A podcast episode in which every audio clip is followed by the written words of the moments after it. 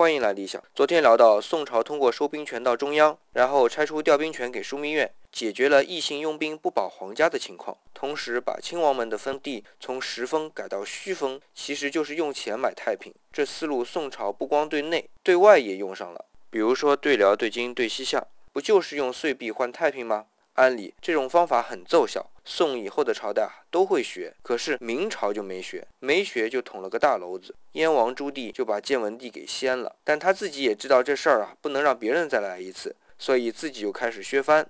有一期节目叫《屁股决定脑袋》，就是说这事儿。然后夺了人家兵权，亲情还得念着吧，至少表面上得念着，对吧？所以把王请到了封地府后，就让地方官隔三差五的去关心一下。不过不是普通的关心哦，是非常关心。你比如说，怕王爷出门太远会摔着，还规定王爷不许出所居住的城池。这种关心，使得明朝中后期再也不用担心王爷了。